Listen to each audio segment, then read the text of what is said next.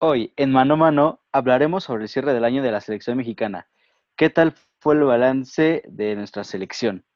También hablaremos sobre la fase de grupos de la UEFA Nations League. Ya están los cuatro semifinalistas. También hablaremos sobre Messi y Ramos, la incertidumbre que tienen cada uno con sus respectivos clubes. Esto y más en mano a mano. Quédate.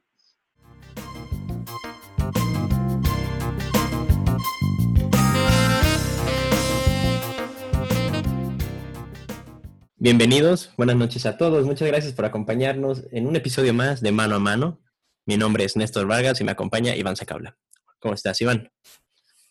¿Qué tal, Néstor? ¿Cómo estás? Muy bien, muy bien.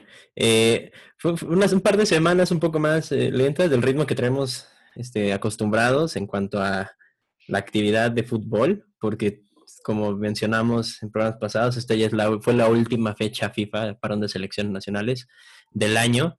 Entonces, es un fútbol distinto, mm, otro ritmo, a lo mejor no todos los partidos este, exactamente atractivos, sobre todo por yo creo que el buen ritmo que están llevando, lo interesante que están haciendo las competiciones de clubes. Pero creo que, digo, en cuanto a la selección, yo creo que, gracias al nivel de los rivales, al menos, eh, pues se agradece, ¿no? Que al menos podamos ver cómo está el funcionamiento de, del tricolor como porque yo como que he sentido que, o sea, en lo personal, por ejemplo, como que dejé de hacerle caso a, la selección por muy buen rato, ¿no? Al no haber como torneos oficiales en estos años, como que la selección ha pasado a un segundo plano desde que llegó el Tata, más o menos. Entonces, es, no sé, o sea, se nos, como que se nos olvida que ahí está la selección y que realmente nos estamos como construyendo y hay incluso un cambio generacional importante rumbo a Qatar. Este, y bueno, ¿tú, tú, tú, tú viste los partidos, los dos de, que tuvimos contra Corea y contra Japón. ¿Los viste? Sí, sí, sí, tuve la oportunidad de verlos. Para, para empezar, quiero hacer un paréntesis. Eh, te voy a pedir de la manera más atenta que no vengas a decirnos que se nos olvidó la selección. Eh, porque en tu caso, pues bueno, nunca la has olvidado y no la olvidarás con tu, con tu amigo Sorio, pero bueno. Este... no, no olvidarla, pero o sea, yo te digo, en lo personal, incluso antes de estos partidos, creo que de, este semestre del año, como que sabía que había jugado a la selección y había visto dos que tres partidos, pero realmente ya no le había dado el seguimiento como, como en otras ocasiones. Creo que también por la relevancia de, algunos partidos, ¿no? Creo que alcancé a, recuerdo haber visto, creo que el, de Argentina, que perdemos 2 a 0. Eh, no sé, también eh, es que creo que sí es, mismo, como que sí me agrega, sí, tiene un valor agregado, ¿no? El que estés al menos compitiendo por algo. Y incluso aunque creo que ya pasó, pues, el, pasó el cuadrangular, o va a ser el cuadrangular, todavía ni siquiera sé. Eh, como que la primera fase de las eliminatorias de rumbo al mundial, realmente pues, no estás esperando gran competencia hasta la hexagonal, yo creo que es cuando ya empiezas a ver también como que de lo que está hecha la selección, ¿no? Ya siendo más cercano a, al, mundial. Y por otro lado, pues, también, usual, piensa que estamos acostumbrados a tener por aquí, si no es Copa Oro, era Copa América, si acaso. Y ya, llovió. Sí, ¿no? Ya, ya no, o sea, ya no tenemos tanta actividad de verano. De por sí, dos Copas Oro eran no óptimas, ¿no? Como que nada más una se puede decir que la tomamos como la importante. Ahorita ya dos, eh, ya no, pues tampoco te representa el, gran reto y como que siento que en ese ámbito hemos dado un poco pasos para atrás. Lo único, el único valor para mí de la Copa Oro es realmente el boleto a la Confederaciones.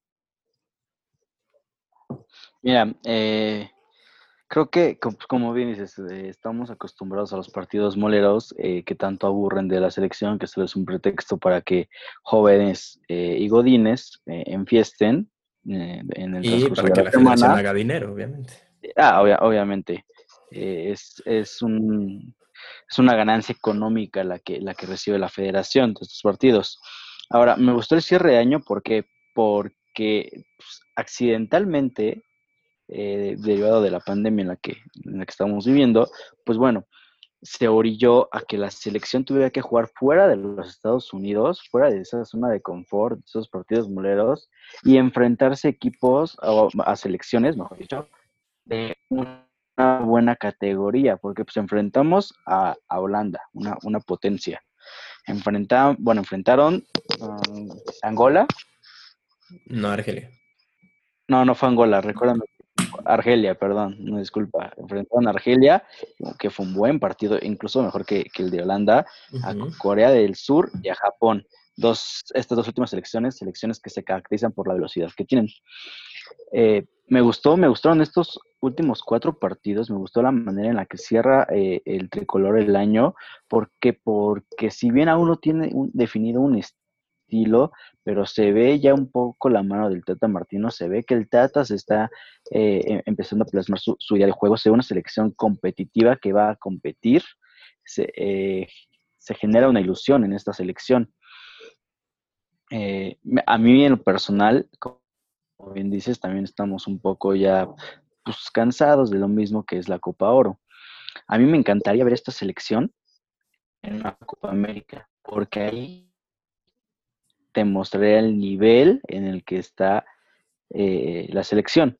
Ya en, el hexagonal, eh, rumbo, al mundial, pues bueno, a lo mejor mm, te sirve para darte cuenta también qué tanto es el nivel competitivo de la, de la zona, en este caso de, de la CONCACAF con selecciones como Estados Unidos, como Costa Rica, como Panamá, eh, etcétera.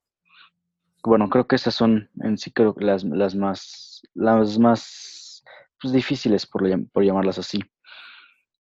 Creo que el año del tricolor fue bueno, eh, pues, no si no me equivoco, no perdió eh, en este año.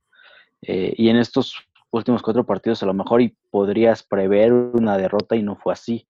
Eh, me parece que salvo el partido contra Japón, en específico el primer tiempo, los demás México hace un buen partido, un eh, una selección que intenta adueñarse del balón, que intenta eh, meter al rival en su propia cancha. Con Japón el primer tiempo se le dificultó mucho, de hecho considero que si no fuera por Guillermo Ochoa, en este partido, a lo mejor la selección se, se hubiera ido al descanso eh, ya con una, con una derrota. A ver, espera, porque vamos, vamos, a, vamos a enfocarnos, digo, cierto lo de Memo pero vamos a enfocarnos primero en el partido solitito de, Corea. Em, creo, Corea, un rival que recién enfrenta, recién, entre comillas, enfrentamos en la, en la última Copa del Mundo. Un buen partido. Un, un Corea que está comandando por por Min Son, eh, un jugadorazo, a mí me parece un jugador extraordinario. Ah, sí, del Tottenham. Realmente, hasta con todo respeto para Corea, pero a veces, a, veces siento un poco feo que el equipo no le haga honor a la calidad de jugador que representa Son, porque pones a este jugador con una selección de más calibre y, o sea, la selección sería una, una, bestialidad. Em, un partido que empieza a ver, vamos a repasar rápido la alineación que, presentó el Tata. Fue Hugo González en la portería. Eh, después estuvo el Chaca, Salcedo, Moreno y Gallardo. Después eh, Rodríguez, Edson Álvarez y Córdoba en la media. Y en la delantera ya se probó lo que apunta a ser el tridente de, de ahora sí que de aquí en adelante para la selección, el tridente titular, que es el Tecatito, Raúl Jiménez e Irving Lozano. Mm, ahí en esa alineación, ¿tú viste alguna sorpresa? ¿Te gustó alguien? ¿No te gustó alguien? El desempeño del partido, ¿qué, qué, opinas? Me gustó, me gustó mucho que al fin se, se formara este tridente. Sin embargo, fallaron mucho los tres el primer tiempo. Sobre todo una del Tecatito Corona. Sí, que eh, pero como que ahí, eh, no sé, no sé tu apreciación, Sí, le hizo además. No sé, hay tu, apreciación, pero eh, que se ve que estos tres de arriba van a, pueden formar una, buena conexión. Sobre todo yo me quedo con, bueno, es que en sí con, los tres, porque anteriormente ya habían jugado Jiménez y Tecatito. Y bueno, creo que ahí se habían, se habían entendido. Y ahora que estuvo el Chucky, vimos a, a un Raúl Jiménez con un Chucky pues bien, bien conectados, considero yo. Un Raúl eh, Jiménez que es como, se, está, o sea, la, creo que el, tipo de delantero que representa Raúl Jiménez es más un todoterreno, no es realmente eh, el que se queda en el área. O sea, vimos a Raúl Jiménez subir, a diferencia, A diferencia del Chicharito, ajá, ajá. Chicharito sí es un nueve fijo, o sea, una persona que tiene que estar eh, adentro del área. Eh, Raúl Jiménez te demuestra que puede estar dentro del área, pero también sabe jugar fuera del área, o sea, sabe bajar, recuperar un balón, servir, moverse, dar, dar un, un, buen centro, un pase filtrado, o sea, como tú, como tú dices, Raúl Jiménez te puede jugar eh, en diferentes posiciones en el ataque. Y esto yo creo que deriva de que con Juan Carlos Osorio, pues Raúl Jiménez no era un 9 fijo. ¿Te acuerdas? A Raúl Jiménez siempre, casi siempre lo ponía eh, abierto por, por la banda. Sí, no, pues que no le acomodaba. pero yo creo que le sirvió tanto que este, a lo mejor no es que te dure todo el partido ahí, pero en una jugada se puede eh, salir del área y, te crea una oportunidad para gol. ¿Qué me, me sorprendió de, esa alineación? Mira, te voy a decir, me sorprendió Hugo González y en mi opinión, eh, Hugo González todavía no está para la selección mexicana. El gol de, Corea del Sur, eh, el primero, tuvo, pudo haber hecho más. Me sorprendió, la verdad, a, Córdoba, sin embargo, Córdoba me gustó me gustó que intentó, tuvo una ahí, no la concretó, pero fue es un jugador que, intenta.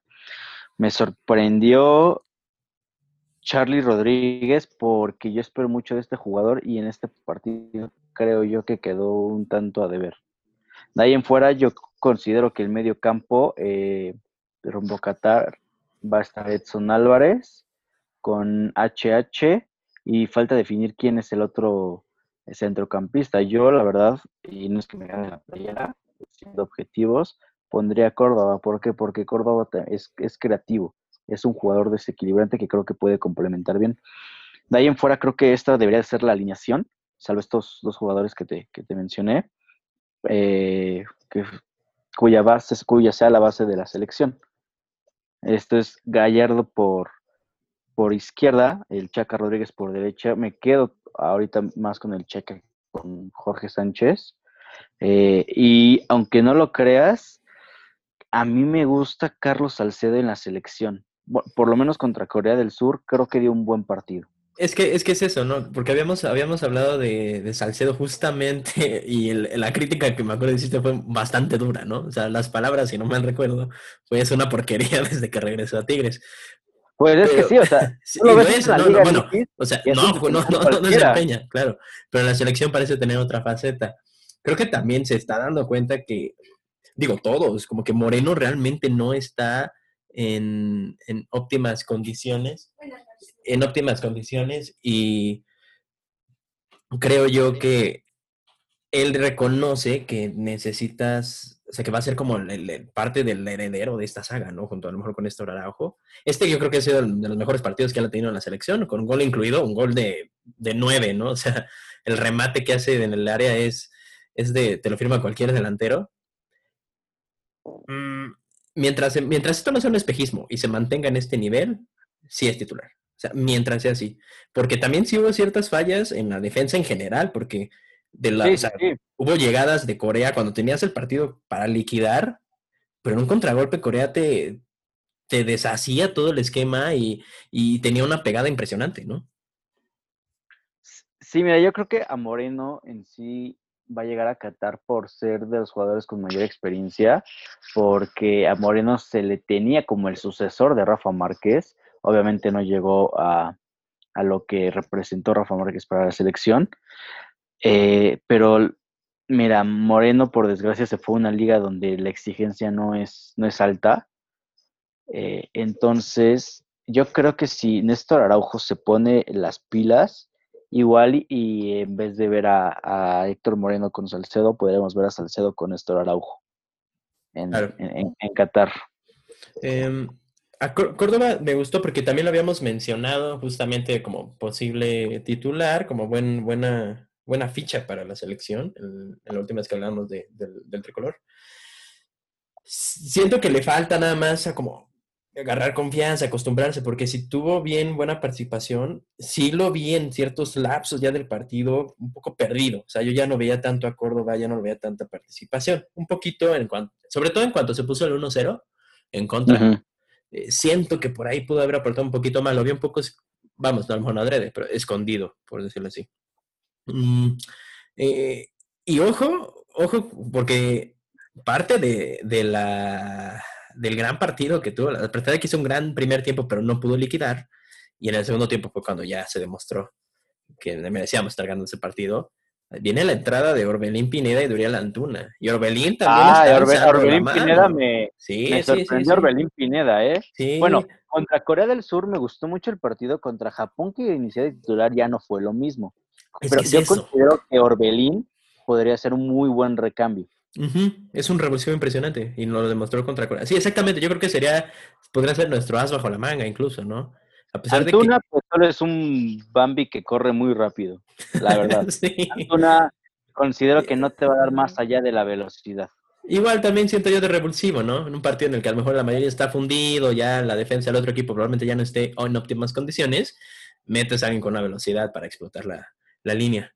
Em, Pizarro, no, no, no, no, no. A Pizarro yo lo voy a deshacer ahorita que hablemos eh, del partido contra Japón.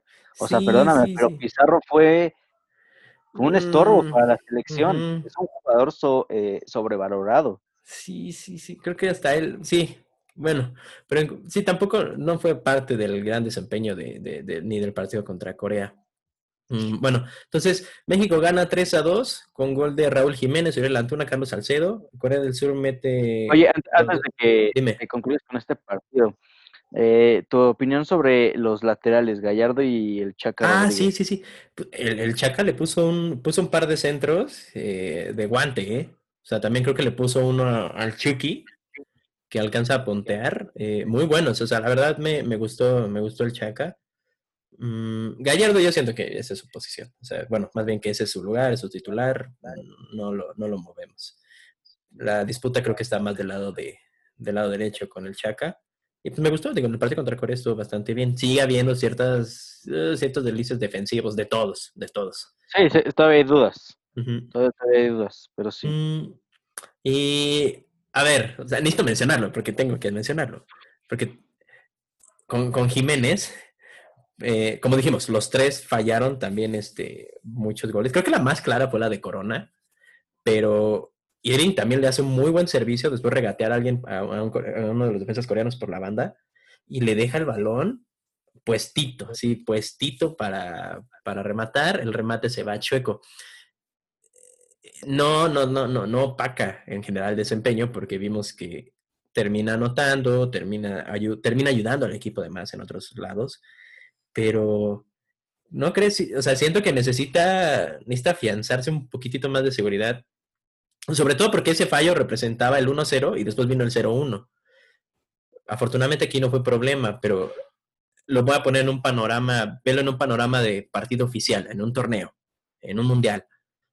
y también la presión que representa es distinta probablemente y son esos fallos que, como lo dijimos en la, en la emisión pasada de la selección, pesan mucho, ¿no? Pesan mucho. Néstor, pero por favor, esos son los mismos fallos que puede tener cualquier centro delantero como Javier Chicharito Hernández. Sí, pero justamente se supone que Jiménez está ahí para enmendar, no para repetir lo que hizo el Chicharito, ¿no? Se supone que ya este es nuestro 9 y se supone que está ahí para ya no fallar las que fallaba el Chicharito, que era lo que la gente pedía. Ya no metan a Chicharito porque las falla muy claras, vamos a meter a alguien que ya no lo haga y sigue pasando un poquito de lo mismo. Pero, ¿sabes cuál es la diferencia aquí, Néstor? Que, ok, te la compro. Sí, Jiménez le falta ser ya ese killer que la que tenga la, la, meta por lo menos eh, la próxima más al área y que el guardameta algo excepcional para, para salvar su portería. Aquí la diferencia es que a Chicharito, Chicharito tenía en el área que la fallaba ya este, fue una jugada perdida. Jiménez te puede fallar un, gol, como bien dices ahorita, pero a lo mejor y en otra jugada él no hace el gol, pero él da el pase a gol o él se mueve, hace algo que ayuda a la selección y a lo mejor él no fue el que la, el que la concretó, pero el que la orquestó. Ella y la diferencia. Ok, entonces tú dices que el Chicharito nada más fallaba, pero ya no después ayudaba, o sea, él no asistía. Sí, no, no, no, Chicharito no hacía nada. Está bien. Ahorita te saco el dato, ¿cuántas asistencias tuvo el Chicharito en la selección para, para no, no, este...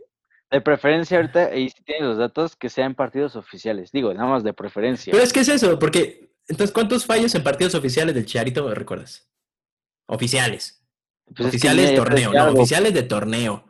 Por eso, por eso, mira, Muchas de las que yo recuerdo contra Argentina, contra unos contra Jamaica, otras cosas así, no eran en partido oficial. Ahora, tuvo fallos, a lo mejor sí, creo que sí, me acuerdo en, Brasil llegó a tener unos fallos, pero terminó metiendo gol también. Yo te lo voy a decir, en Brasil contra Camerún tuvo un fallo, un centro de la que le puso medio gol ya íbamos ganando, ya íbamos ganando, estaba lloviendo.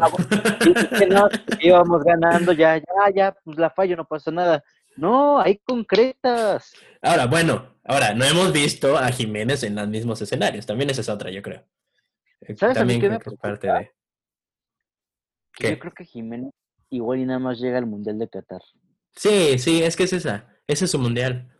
Y justo, creo, creo que por eso tampoco un poquito, no voy a decir de mi parte, un poco la exigencia porque está en, está en el mejor momento de su carrera. Una, no sé si... años. Sí, pero, o sea, si estamos en las comparaciones, dime ya, ya lo que había recorrido el Chicharito a esa edad, me refiero. Y ya llevaba haciendo varios años este, el delantero de la selección. Ok, vamos, le llegó un poquito tarde, no tan tarde, pero lo que decían también, el, el Mundial está, todavía faltan dos años. Entonces, la preocupación aquí y lo digo de todo el tridente, y no nada más Jiménez, es que... Es que se mantengan. Ajá, exactamente. Y si se supone que están en el mejor momento de su carrera, y a lo mejor en el mejor... Ponle tú, que este es el... Imagínate, vamos a poner... Este es el mejor Jiménez que nos vamos a encontrar en toda su vida. Y falla esas, y en dos años ya no va a ser ese mismo Jiménez, a lo mejor ya no va a ser tan efectivo entonces, o ya no va a poder compensar las fallas con las otras acciones como tú lo mencionabas. Digo, esa nada más es la preocupación, porque realmente sí, digo, el Tecatito yo creo que ya está en su tope. O sea, el Tecatito, la esperanza no es que mejore, creo yo, es que se mantenga ahí. El Chucky todavía tiene muy largo el camino, todavía tiene mucho tiempo. Jiménez, a menos que se vaya a un club grande y, la, o sea, y demuestre cierta consistencia, yo sí lo veo ya en, ya casi casi en la, en la cúspide de su carrera. O sea. Es que mira, a ver, tiene 29. ¿A Qatar con cuántos llega? Son dos años. ¿31? 30, o sea, esa es la edad del chicharito, si no me equivoco, en, en, en Rusia. Por ejemplo, para el Mundial de Estados Unidos, Canadá y México ya llegaría Jiménez de 36 años. Y eh, esa es una. Digo, y todavía. Llegaría, todavía, aguanta, pero pues ya no es. Ya, ya el físico ya no es. ¿A qué, edad, ¿A qué edad fue el Guille a, Sudáfrica? ¿Tiene treinta y tantos? No, tiene treinta y seis, pero tenía un poquito menos. ¿32? No me acuerdo, pero Rafa Márquez, ¿cuántos años? Bueno, pero. Final de Rusia.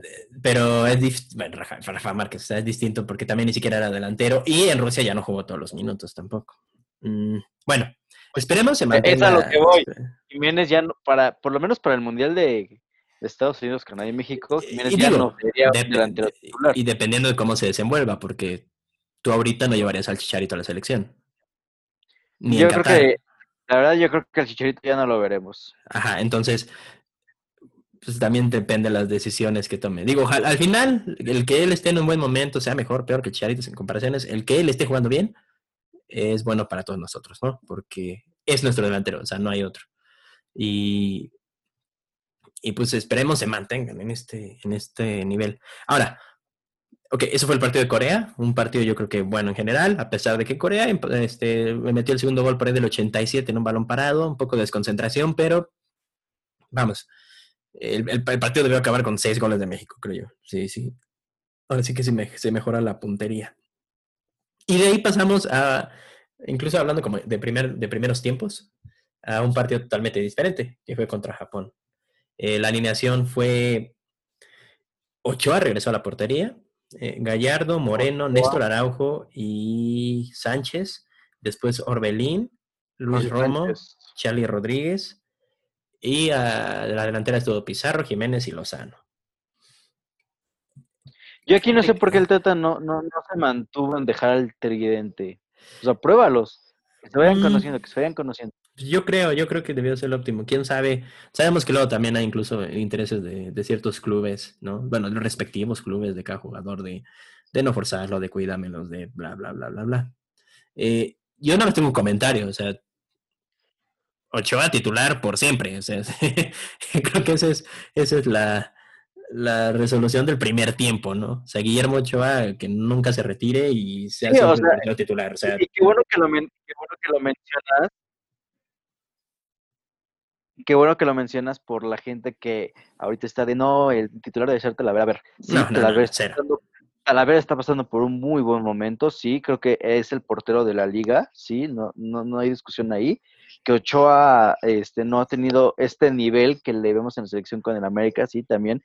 Pero es que así es Ochoa. Ochoa a lo mejor no, no tuvo su mejor temporada, pero un partido en el que Ochoa te salga bien, inspirado, lo que quieras, te, te da la seguridad que te da en la selección mexicana y que ha dado en los dos últimos mundiales. Yo considero que para Qatar veremos a Guillermo Ochoa en la portería por la seguridad que le da a la, a, a la es selección. que, es que sí, sí, los sí, compañeros se sienten seguros con él porque saben que de alguna u otra manera Ochoa este, le pueden llegar 10 y a lo mejor concretan dos. Es que, es, es que es eso, porque, ya, vamos, los, los torneos internacionales son cuatro partidos, y si nos va bien, ¿no? Mundial, cuatro partidos. Eh, de esos cuatro, uno se te complica, y con que Ochoa esté bien en ese partido, ya te saca el empate contra, contra Brasil en su casa, ya te saca aguantar el 1-0 contra Alemania. O sea, requiere de un muy, muy, o sea, sabemos que Ochoa puede ser ese factor determinante en sacar un resultado súper importante. Y en otros partidos, en mi opinión, las cosas que llega a hacer Ochoa, a lo mejor partidos un poquito menos exigidos, eh, o sea, no, no hay, o sea, lo que hace Ochoa no lo haría otro portero mejor. Es eso, ¿no? O sea, en, en partidos a lo mejor que, se supone son más sencillos, siempre va a haber una ventaja con Ochoa. Entonces, la, la, comparación con Talavera es que Talavera a lo mejor ha sido más, bueno, no a lo mejor, ha sido más este, constante durante la temporada, en muchos partidos y todo.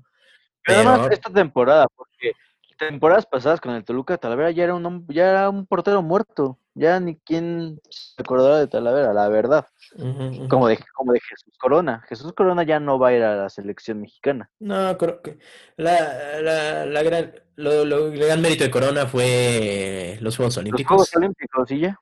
Y digo, no, no es un mérito menor, es, es el, fue el portero que estuvo en la selección que nos dio el oro. Pero no, yo, yo sí, es que partidos como estos te confirma, yo creo que el Tata también le confirma 100% que Ochoa tiene que ser su portero titular. O sea, partido importante, tiene que estar Ochoa. Ahora sí, dime, justamente, no probó el tridente otra vez y, en este caso cambió a el Tecatito por Pizarro. Ahora sí, dime. Ahí, yo le pongo tacha a Martino y mira que me gusta mucho Martino la selección, pero ahí pues, deja el tridente que se vayan conociendo, que jueguen, o sea, estos partidos son para eso, para que ellos se vayan conociendo y yo siento que Pizarro en este partido fue una carga para la selección.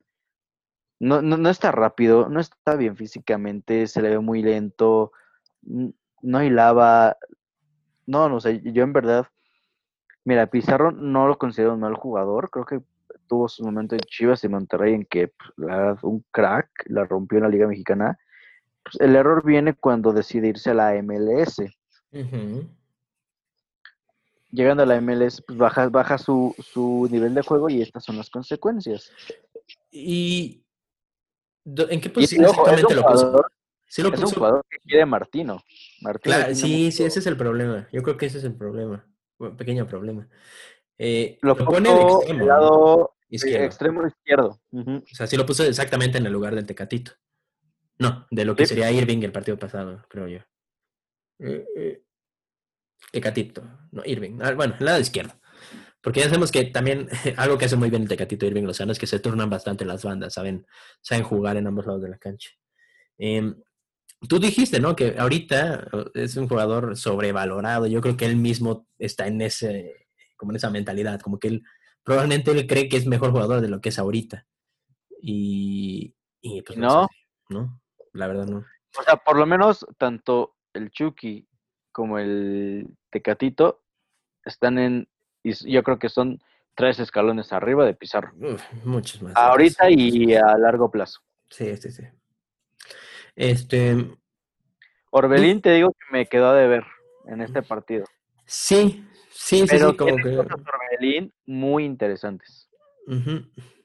Eh, ¿Cómo viste a.? Yo, yo escuché unos comentarios por ahí de que Moreno estuvo bastante em, superado en el primer tiempo, sobre todo. Sí, tú sí, tú sí en el primer Tiempo, en el primer tiempo, ¿O fue toda la selección, toda la selección se vio superada. Todo, todo, toda la selección se Menos Ochoa.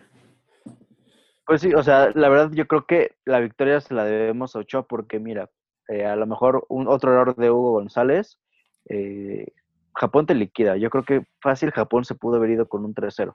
La verdad es que fácil. El primer tiempo Japón lo superó. ¿Y por qué? Porque Japón fue más veloz que la selección.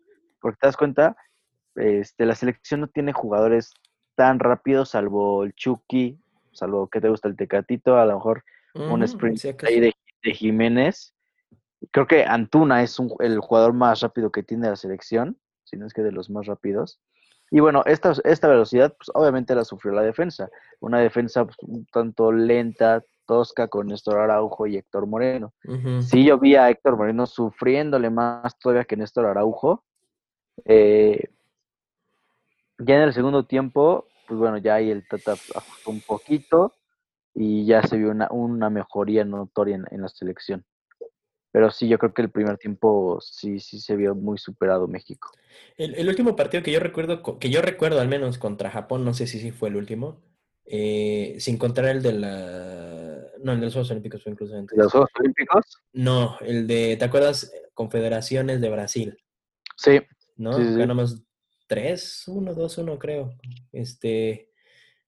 En a mí en lo personal, Japón es, una selección que siempre me ha, me ha llamado mucho la atención. En, los mundiales a mí me, me, encanta ver jugar a Japón. Puede que no siempre sean una potencia o que sí, pero Siempre han tenido un jugador importante, creo yo.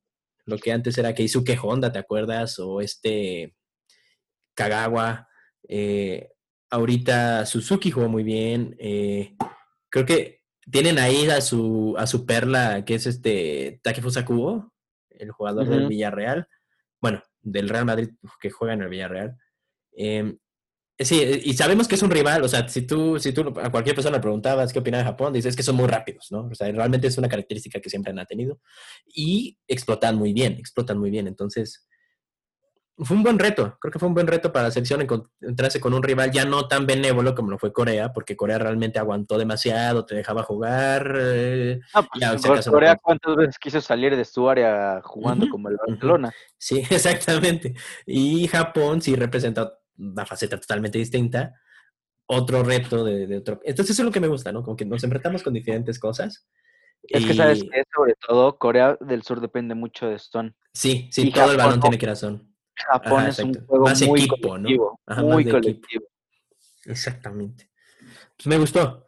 mira, incluso hubiésemos perdido. Eh, estos son los partidos que necesitamos y como dices, afortunadamente los tuvimos por, la situación dentro de lo que cabe. Y, bueno, el, Tata hasta el partido de, de, Japón tiene 19 victorias, dos empates y una derrota. La única derrota fue contra Argentina, con 58 goles a favor y 21 goles en contra. Yo creo que es una marca eh, bastante buena. Yo creo que bastante buena. Ya muchos la comparan con la marca de Osorio, pero la verdad Osorio tuvo una marca muy positiva, pero también ve los rivales a los que se enfrentó Osorio. también. El Tata ya se ha enfrentado a selecciones de mayor jerarquía y ha, ha sabido salir adelante.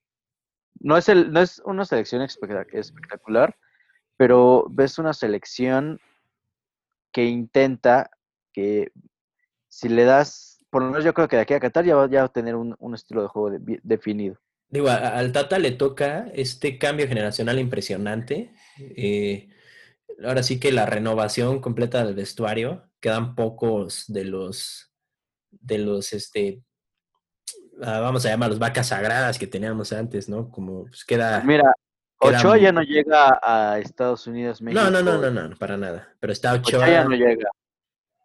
Está Moreno. está Ochoa, está Araujo, está Moreno. Héctor Herrera. Héctor Herrera. Y creo que ya. Creo que Guardado estuvo convocado en, los, en el parón pasado, si no me equivoco. Yo creo que Guardado todavía llega este, al Mundial de Qatar, pero ya no como. Sería, sería, sería nuestro Rafa Márquez de este Mundial. Yo creo. Mm, como que sentó un poquito las bases este Osorio, ¿no? Con, con Gallardo, con, con el Chucky, con Néstor Araujo, con Carlos Salcedo, Edson Álvarez, pero sería una selección que seguía siendo sostenida por los mismos, ¿no? Que, que, que estamos acostumbrados. Entonces, no es, es una tarea fácil, no es una tarea que muchos entrenadores yo creo que anteriormente pudieron efectuar este, de manera correcta. También le toca, le tocó al Chepo un buen cambio generacional, más o menos, un poquito entregado también por Javier Aguirre después de Sudáfrica, que le funciona, que dos años y después se cae totalmente el equipo. Y viene todo el desastre antes de, de Brasil. Entonces, positivo, tío, el Tata, eh, buen entrenador, me gusta, va a estar de aquí a Qatar sin problemas. No, el, ¿Cuándo fue la última vez que tuvimos el, mejor, el mejor entrenador? ¿Cómo? Ah, perdón, eh, que yo considero al Tata como el mejor entrenador que hemos tenido en los últimos años, la verdad. Sí, un, sí, sí, un entrenador serio y eh, si lo dejan trabajar, estoy seguro que va, a rendir. A lo mejor de aquí a Qatar no, pero de aquí a Estados Unidos, México y Canadá, que, ojo, ese es el mundial que yo considero importante. ¿Por qué? Porque es en nuestra zona. Por ejemplo. Y es un formato diferente. En Estados Unidos, a Estados Unidos no le importa el Mundial de Qatar. Estados Unidos va por el Mundial de que, que será en ah, sí, sí, sí, sí, país. No, y ojo. te das cuenta, porque Estados Unidos trae una generación o sea, ahorita la generación que viene está de, miedo, ¿eh? O sea, si se mantienen, como, como lo habíamos mencionado con Serginho de sobre todo, y hay muchos, Pulisic siendo yo creo que ya el líder de este, de este, de esta generación. Ahí hay por ahí un par, unos que juegan en la Bundesliga, otros que se acaban de ir también a la pre, o sea, vienen de miedo, la verdad, ¿eh? o sea, no veo no veo que México tenga tantos jóvenes perfilados al, futuro como Estados Unidos. ¿eh? Yo creo que también adoptando, adaptando un poco, o adoptando más bien, esta a lo mejor en escenarios diferentes, pero a lo mejor esta dinámica que les ha funcionado tanto con la selección femenil, en la que son potencia mundial, porque son la mejor selección del mundo. Eh, yo creo que probablemente jalar cositas de allá les va a empezar a servir para también desarrollar muchos buenos este, talentos. Y es, ese, sí, como dice, yo creo que va apuntado para, el Mundial 2026 con un nuevo formato. Eh, pero bueno, mientras tanto, a Qatar, el Tata sin problemas. ¿Cuándo fue la última vez que tuvimos un entrenador o un ciclo completo? ¿Te acuerdas? la Volpe. ¿La Volpe? ¿La Volpe sí nos tocó todo? La Volpe sí nos tocó todo. Eh, de, de, Aguirre, bueno, de, de Corea-Japón hasta Alemania. Mm, sí, porque lo entrega. porque está la Aguirre, porque se va a los Asuna y entra la, eh, Ricardo Lavolpe, que estaba dirigiendo en ese entonces al Toluca. Y una selección que es recordada como una de las mejores que hemos tenido, si no me equivoco, sobre todo la del 2005. No en cuanto a resultado, pero sí en cuanto al estilo de juego, porque sí tenía un, estilo esta selección. Y digo, creo que el partido que todos recordamos es ese partido contra Argentina. Eh, al igual que la que la Confederaciones del, del 2005, que fue una muy buena Confederaciones para México. Pues yo creo que, que, es un espejo, ¿no? A diferencia de los entrenadores, en el que la última vez que respetamos un ciclo pudimos ver un buen funcionamiento y algo que no se había hecho en tantos años. Ah, pues no, perdóname, y también Osorio. Osorio. Sí, esto un ciclo completo. Tuvimos, no, bueno, no tan completo, porque creo que tuvimos ahí al Tuca, ¿no? El Tuca es el que nos da el boleto a la, a la Confederaciones. Ajá, pero, o sea, ya una vez teniendo el boleto a la Confederaciones, fue todo para Osorio. ¿Tres años fueron? Tres años, ajá. Sí, sí, tres años. O sea, un año menos de lo que estaría el Tata, yo creo. ojo, a mí, me, la verdad, eh, salvo que definitivamente el Tata no dio resultados, a mí me gustaría ver al Tata a, eh, por lo menos en, el Mundial de, de Estados Unidos. Échate, échate un, es, es un- un DT que sabe hacer ese cambio generacional, sabe trabajar con jóvenes, tiene buen ojo y como tú decías anteriormente, a ver, Estados Unidos está formando su equipo, no para el mundial de ahorita, ese mundial, di- si no pasa Estados Unidos va a decir, ah, no me importa, si paso, pues viene hasta donde llegue. Pero Estados Unidos, y escúchenlo bien, se está preparando para que en su mundial sea protagonista y trae una muy buena base.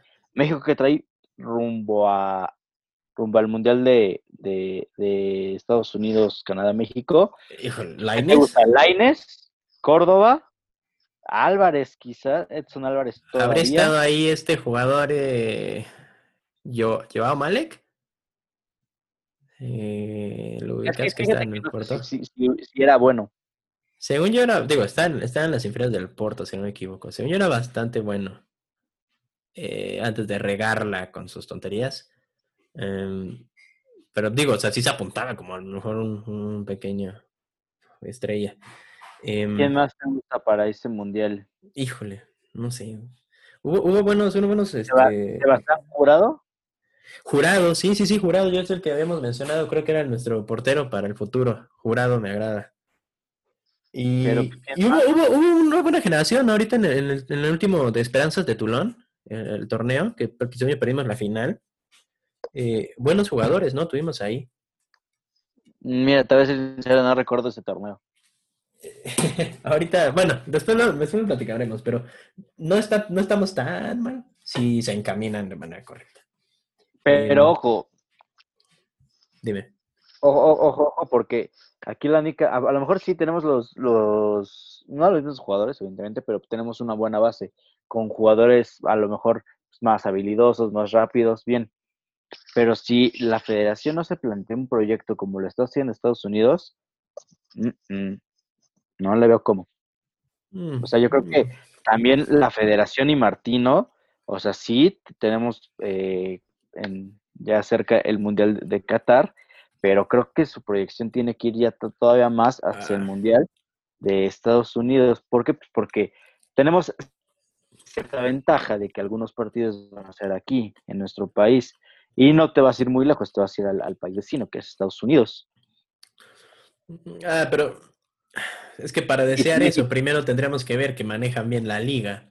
Y estamos viendo las cosas que están haciendo. Digo, o sea, creo que Bonilla, de lo peor que le pudo haber pasado al fútbol mexicano, ¿eh? O sea, Ah, sí, sin duda. madre mía. Y justo hoy, porque salió la noticia, justo hoy, eh, Correcaminos, la, la UDG y no me acuerdo qué, otra, qué otro equipo, habían como hecho una petición medio demandado a la federación por esto del no descenso hasta el 2026 Ah, y- fue y la escaló al- UDG de Mérida, y el Correcaminos. Y se escaló al TAS, que, si no me equivoco es el Tribunal de Arbitro, bueno, la autoridad internacional, el TAS.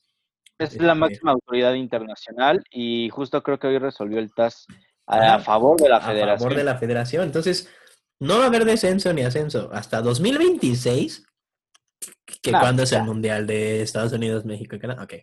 Y además le hicieron, o sea, van a tener que pagar todos los, el- todo el daño que, que llevó este proceso a la federación. Entonces, imagínate. O sea, la verdad, en cuanto a lo doméstico y el futuro, no se ve tan prometedor. Por eso, por eso hay que aprovechar que tenemos aquí al Tata y, Sí, pero a ver pues al- rato no se espanta de lo que Ujú, como muchos otros. Como, como, como Hugo Sánchez, que tenía su plan para hacernos campeones en 2018, campeones del mundo, y no le respetaron su proceso al macho. Ese, ese es más hablador. Aquí Bueno, Por último, ¿a quién ves en el Mundial de, de, de Estados Unidos, Canadá, México? ¿A Martino o a Miguel Herrera?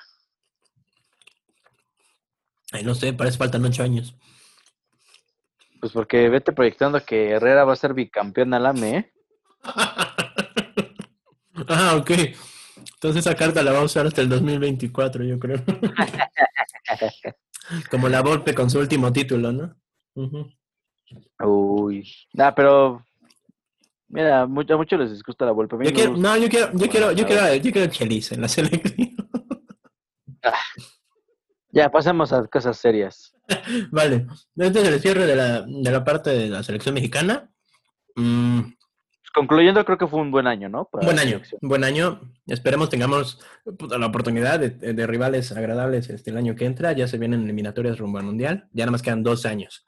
Entonces ya hay que empezar a acomodar todo. Por ahí tendremos una Copa Oro, si no me equivoco. Yupi. Y hasta ahí. Em, vámonos a una pausa y regresando vamos a hablar tantito nada más de lo que fue la, la parte de la competencia de, selecciones europeas, la UEFA Nations League, y un pequeño otra vez este destello a, un drama con otra vez Messi y Griezmann, porque como, como atacan a Messi, pobre. Regresamos.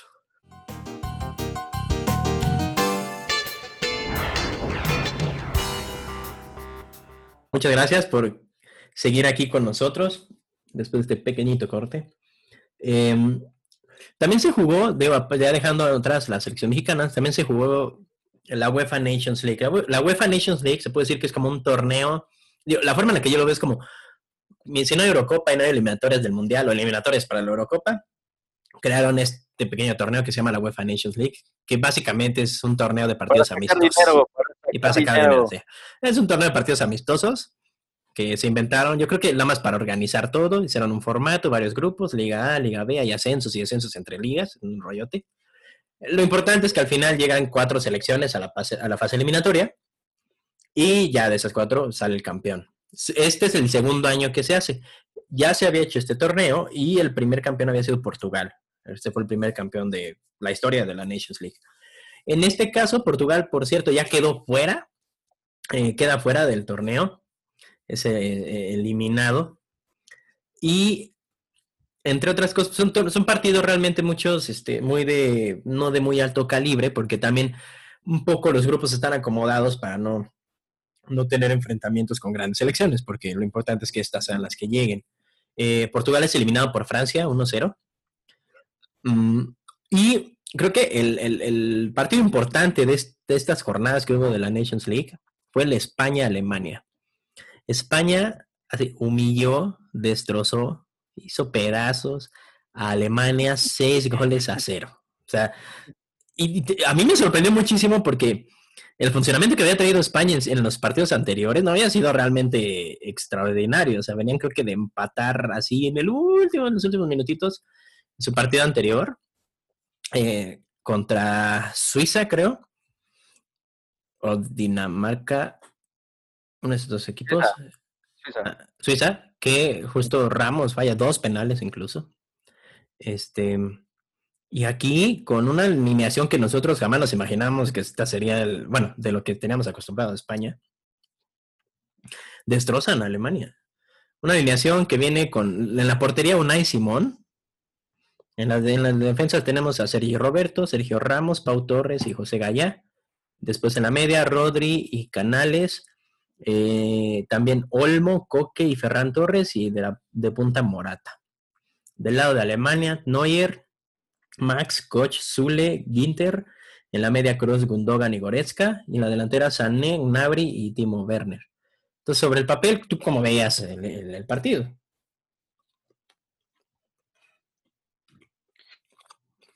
Yo veía a una Alemania más fuerte, que, España, sin duda alguna.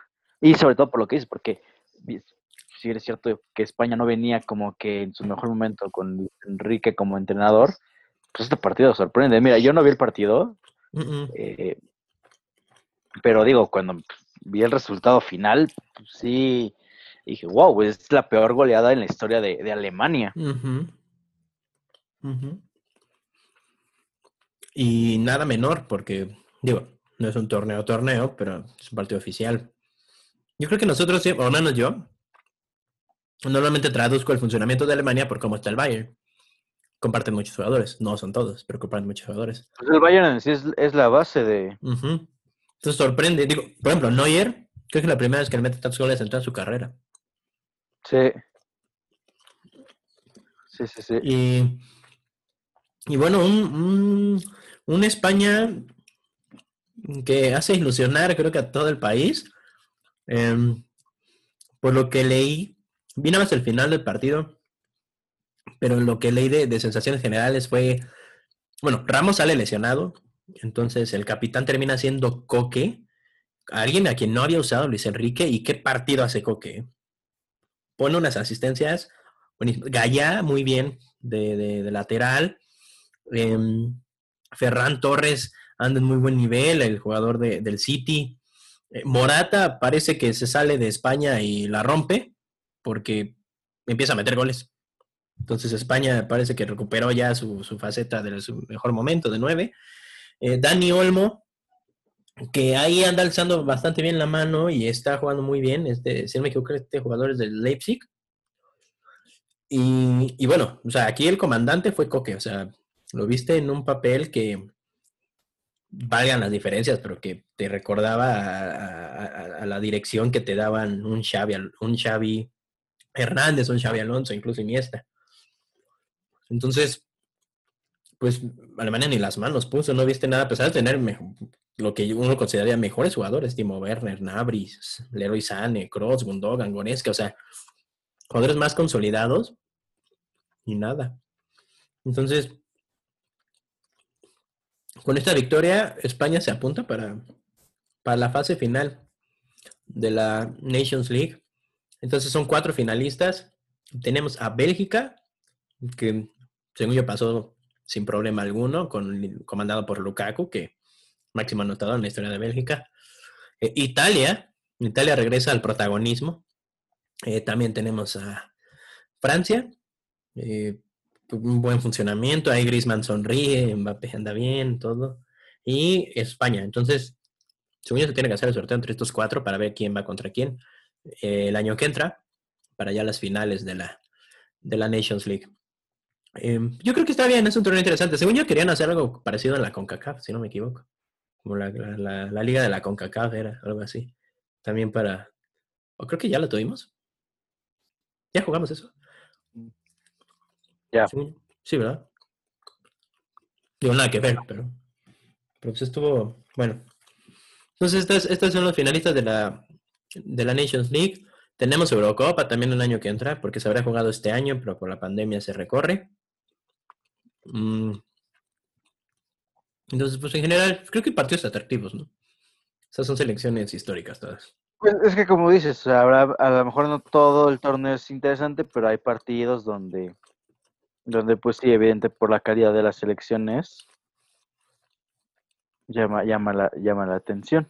Igual que la, que la Eurocopa. Desde que aumentaron plazas, realmente la fase de grupos es un poco, la mayoría de los grupos es un poco tediosa. Eh, pero ya en eliminatorias ya todo está en orden. Em, hablando de Eurocopa, en una pequeña noticia también, Islandia, que había hecho una Eurocopa justamente la pasada impresionante y había logrado clasificar al Mundial, quedó afuera de la Eurocopa. Entonces parece que la, parece... Ahora, la Cenicienta va a ser Macedonia. parece que la época dorada de... Bueno, la época, pequeña época dorada de Islandia ya se acabó. Y para cerrar, Messi. Hubo eliminatorias de la Conmebol. Uy, uy, uy, uy. Em, Oye, que por cierto, en estas eliminatorias de la Conmebol también hubo sorpresas, ¿eh? La goleada que le meten a Colombia. Exactamente. Fue ¿Qué, sorpresa hubo? de Ecuador, no me equivoco. Perdió Colombia y perdió Chile. Chile perdió con Venezuela, ya me acordé. Sí, tuvimos Déjame. Déjame. Sí. Tuvimos. Argentina le ganó 0 a Perú. Uruguay le ganó 0 a Brasil. Digo, Brasil le ganó 0 a Uruguay, perdón. Este. Sin Luis Suárez. Sin Luis Suárez, que tiene coronavirus, por cierto. Entonces se va a perder el partido contra el Barcelona. Ecuador 6-1 a Colombia y con nombre menos. Eh, Venezuela le gana 2-1 a Chile. Y Paraguay 2 con Bolivia 2. Y Argentina había empatado contra Paraguay, justamente ahí tuvo un cabreo de Messi, yo creo, con los árbitros. Mm, un gol anulado, si no me equivoco, justamente de Messi. Este, ¿Injustamente? Mm, la verdad, te mentiría, no lo vi.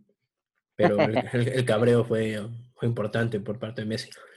Si estamos viendo ya otra faceta de Messi, Messi ya más desesperado, ¿no? Como ya menos prudente, paciente. Es que eh, dicen que pues, al final si te guardas todo llega un momento en el que explota. Y yo, creo, que muchos años. Estamos viendo un Messi que ya no se guarda las cosas, que ya no se lo guarda y se agacha y agacha la cabeza. Al contrario, un Messi ya más, como dicen los españoles, más cabreado. Sí, te cansas. con más actitud, ya con, más, con un coraje de ya, ya. Entonces, durante la semana, el ex agente de Grisman hace alusión, ex agente que ya no tiene contacto con él, ya no lo representa, hace alusión de que Messi eh, es, el es el general del Barcelona y él toma decisiones y él es el que manda, bla, bla, bla, bla, bla, y que por eso es que a lo mejor Grisman no está bien desenvuelto y porque Messi no lo quiere, todo eso. Queda ahí. Messi llega, así llega de su vuelo de Argentina. No, pero es que no solo, fue, no solo fue el ex agente, fue el tío de Griezmann también. Ah, ok, el tío de Griezmann. Entonces, llega de su vuelo de Argentina, y obviamente rodeado de periodistas. Le hacen la pregunta, y él termina respondiendo muy enojado de, yo ya, la verdad, ya estoy hasta la, hasta la madre de ser el, el, responsable de cada, básicamente el responsable de todos los problemas que hay en el Barcelona. Así, tal cual. Una respuesta que a muchos les, sorprendió. pues sí. Dio la vuelta. tiene razón. Sí, claro. Está harto ya. Digo, no quiere decir que ya no quiera el club o que no ame el escudo, pero yo creo que ya el entorno. Pero ya, ya, o sea, cualquier cosa que pasa en el club, Messi. Y creo que es el precio que pagas por ser la máxima figura del club. Son muchos años, son muchos años muchos años y un solo club. Es, es, bastante pesado. Y por otro lado, Guardiola renueva hasta el 2023 con el City. Entonces, ¿Esto, qué te quiere decir de ti, eh? Entonces, Messi llegará. según decían que la condición. Mira, ciertamente se acaba el contrato de Guardiola en el City. Y la condición de Messi, supuestamente, para ir al City será estar con Guardiola otra vez. Y ahorita que Guardiola extiende el contrato, pues las, parece que las piezas se están poniendo perfectas para que Messi haga finalmente su movimiento. Messi queda libre en enero. O sea, a partir de enero puede empezar a negociar. O sea, a partir de enero, a menos que renueve, él puede empezar a negociar con quien quiera y se va en verano. Y pues yo creo que sí va a ser así. No se le vea gusto. Y, y digo, o sea, ¿qué le, puede, ¿qué le puede ofrecer uno de los candidatos a la... Porque ya no está Bartomeo. ¿Qué le puede ofrecer uno de los candidatos? ¿Qué te imaginas que le pueden decir para que se quede? Porque incluso está diciendo que, el, Barcelona ya no puede aguantar el salario de Messi. Esa es una. Entonces le van a bajar el salario y luego, o sea, quítale el salario, bájale el salario y convéncelo de que se quede con un proyecto ambicioso. ¿Cuál proyecto? ¿Con quién? ¿A quién más vas a traer? No, yo siento que a lo mejor, y, porque le bajen tantito el, salario, pues no va a tener algún problema. Creo que ya de por sí tiene muchos millones y una vida para sus hijos asegurada. Pero bueno, ¿qué te puede ofrecer un nuevo DT? Mira, a mí lo único que se me ocurre para intentar detener a Messi, o sea, a nosotros los eh, culés. no, no, no, no, o sea, independientemente, mira, en lo personal te voy a decir, a mí como que previo a este eh, pues, mini conflicto que se da por el tema de, de Griezmann, como que empezabas a tener una pequeña esperanza por cómo veas la relación Messi-Kuman, que de hecho, previo a que iniciara la Liga, Champions, etcétera, pues tenías la incertidumbre de cómo va a ser esa relación. Un Kuman que eh, sacó de, que corrió prácticamente a, Luis Suárez, el mejor amigo de, de Messi, eh, bueno, creo que a mí, digo, personal, me ilusiona porque ves que Messi se le ve, pues no a gusto, pero como que le crea a Kuman, como que está convencido de que Kuman puede hacer algo. Pues sí, pero. hasta, ahí me ilusionaba. Sale esto y dices, puto, o sea, si ya me ilusioné un momentito, ahorita pues vuelvo a, creer que Messi no va a estar bien en el Barcelona. si te ilusionas por el, abrazo y la sonrisa entre Kuman y Messi, pues también de la misma manera debería como preocuparte una pequeña declaración. me da esperanza que llegue un DT que le di, que literal, un DT, perdón, un directivo que literal le diga a Messi, mira, yo te ofrezco una plantilla competitiva. ¿Cómo? Este, pues ver de qué manera saco el dinero, pero mira, quieres un, hace falta en el, en el club un 9, te puedo traer al Kun Agüero que ya está por vencer su contrato con el City, que aparte es rápido. Aparte es, pero es que, ahí cuál es el problema. Ahí es que entonces la planteación, la planeación a futuro del equipo la estás haciendo en torno a Messi. Messi que te va a durar dos, tres años más. Y traerte un delantero como el Kun, que este, ya tiene, o sea, no es ningún joven. O sea, el Kun tiene 32 años. Pero lo traes a los 33. O sea, ¿cómo, cómo lo ves? Ahí, ahí no lo estás viendo para el Barcelona, realmente lo estás viendo para Messi. Eh, te serviría, te digo, un año, dos, pero entonces se te van los dos nueve, se te va, después se te va el Kun y se te va Messi. Eh, entonces, este... Pero a lo mejor se van con una Champions, que es lo que quiere Messi. Mm, probablemente. Yo siento... Porque, porque también hay plantilla para un, un mediano largo plazo. Porque pues, está Pedri, buen jugador. Está... Eh, pues está Pedri, está Sufati.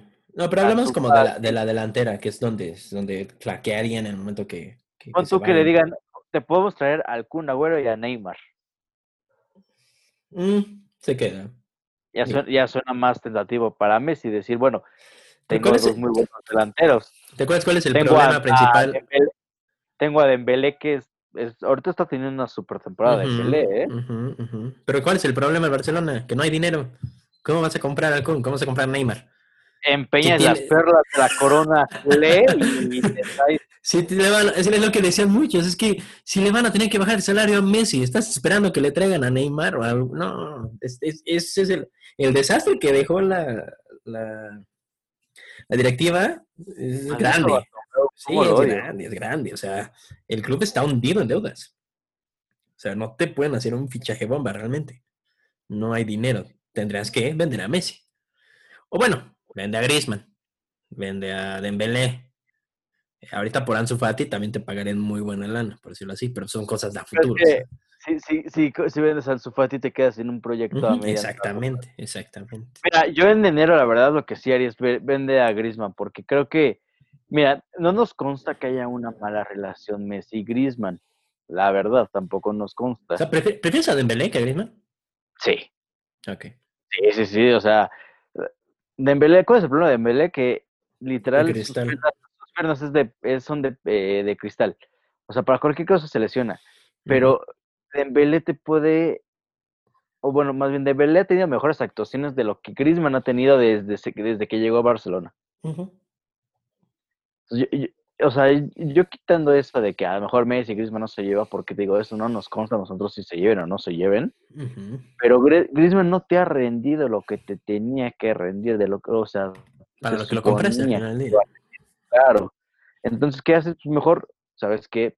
Lo vendo, de ahí me dan un dinero, con ese dinero no lo gasto luego, luego, no traigo a Memphis Depay, uh es un jugador bueno, pero no lo considero del nivel del Barcelona mejor ese dinero lo guardo a, a, verano, hago un colchoncito, un cuchinito ahí, y con ese dinero te puedes traer a lo mejor a Neymar.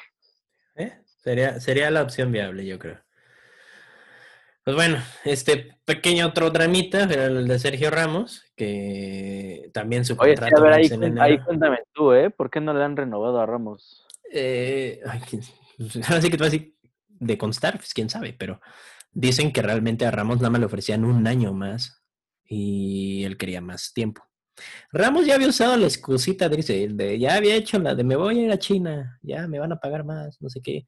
Ya la había usado la cartita para, para que le renovaran más o que le cumplieran más condiciones de las que, o sea, las que él pedía. Eh, no, es un movimiento muy cool, la verdad. Mm. Mira, a mí si algo me consta es que nadie va a estar por encima de Florentino, ¿eh? Es que, sí, es que, nadie, mi presidente. Nadie, va a ir a imponerle a Florentino. Así, mi presidente. así te llamas Cristiano Ronaldo. Es que justo es eso, ¿no? Justo fue eso, o sea, está bien, pues, no estás de acuerdo, pues, gracias. Y digo, no ha sido nuestra mejor decisión tampoco, pero es eso, o sea, es, es, el nada está por encima del club. Entonces, eh, yo creo que se queda, porque, yo creo que yo espero que se quede. Al Barça le hace, falta un Florentino. Sí, sí, sí, sí, sí. En cuanto al carácter, no pocos presidentes, ¿eh? La verdad, pocos presidentes. Para bien y para mal. Pero en momentos tensos, este, digo, incluso desde que era candidato, o sea, él se gana la candidatura, su primer, porque ha sido, ha estado en tres plazos, este es su tercero, pero su primer candidatura, él la gana literalmente fichando a Figo, quitándoselo al Barcelona, o sea, él ficha a Figo siendo candidato. sí. sí. él, ni siquiera era, o sea, él fichó a Figo, él fichó a Figo sin ser el presidente, o sea, era candidato y dijo, yo les traigo aquí a Figo, pues obviamente ganó la, elección. Entonces, cosa, eso es algo así necesita. ¿eh? ¿Y desde ahí se quedó? No, estuvo un ratito, después se va y llega otro presidente dos años, terminan destituyendo al presidente porque las, fue la época oscurita y regresa para fichar a quien crees, a Kaká y a Cristiano Ronaldo. Cosas que ya me, habían dejado planteado, según yo, el presidente anterior, sobre todo con Valdano, cuando Valdano estaba en la directiva.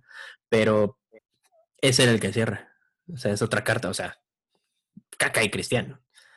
Entonces, algo sí necesitaría el candidato. a perder a pues, pues, no sé si tanto nosotros o él solito, la verdad. Triste, de los favoritos de la historia. Bueno, eh, pues, pues, algo más que agregar. Eh, vamos a ver cómo se, se mueve esta de aquí en enero. Ya queda muy poco. Antes decíamos, ah, ya, no, queda nada. El único rumor que había escuchado es que a lo mejor eh, uno de los directivos ya traía a Xavi como DT, pero también quitar a Kuman y poner a Xavi. Digo, ya anunciarle la salida a Kuman en seis meses, también regresamos un poquito a los mismos. Habrá que ver cómo se desenvuelve. Vale. Bueno, muchas gracias Iván y muchas gracias a todos ustedes por acompañarnos en un programa más. Si es la primera vez que estás aquí, bienvenido y si regresaste, muchas gracias. Eh, que tengan muy buena noche. Gracias Iván. Gracias a ti, Néstor. Gracias a todos los que nos escucharon. Eh, les invitamos a que se suscriban y nos sigan cada semana. Gracias. Bye.